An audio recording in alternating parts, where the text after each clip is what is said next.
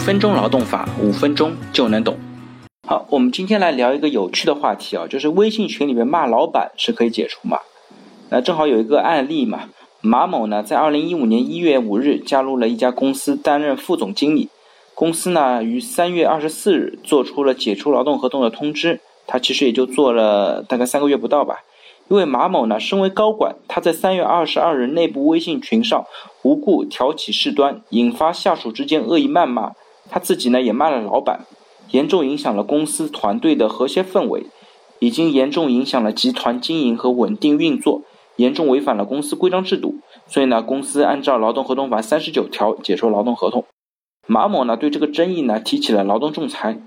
那在仲裁当中呢，用人单位说啊，在二零一五年的三月二十二日和二十三日，马某呢在微信群里面挑起事端，引发下属之间的相互谩骂，直接影响团队的和谐氛围，又在群里边散发一些不当的言论，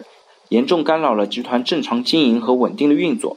马某的行为呢，违反了公司的公众平台管理制度相关规定，给集团公司造成恶劣的影响。公司决定根据劳动合同法第三十九条解除劳动合同。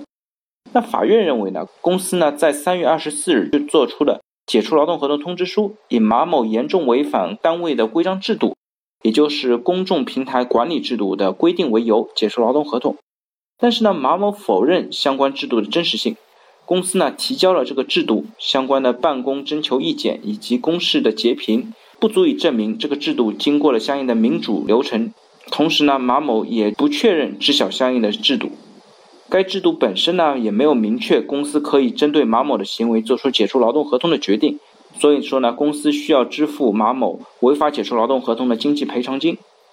需要说明的是呢，仲裁法院在双方认可的微信群的截图当中也注意到，马某和相关人员产生的纠纷确实包含了一些马某发言不妥的因素。马某担任公司副总经理的职务，负有管理职务，应当以职业操守、尽心勤勉地为公司服务。职位越高，越应该理性思考、谨言慎行。马某呢，也应该自省。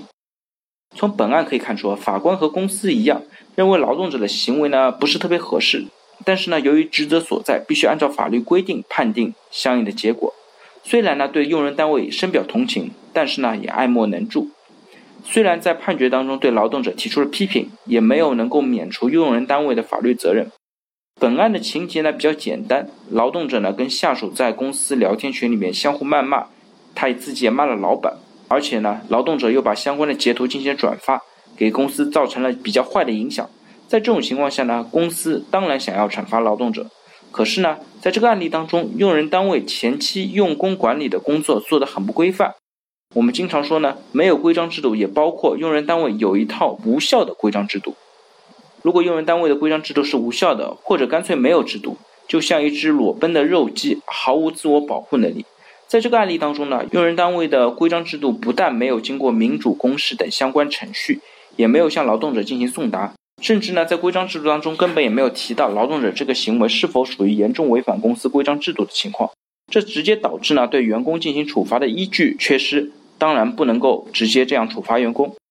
本案呢，也向我们传达了一个重要的信息，那就是用人单位必须树立防患于未然的意识，否则呢，在后期如果发生劳动争议，必将束手无策。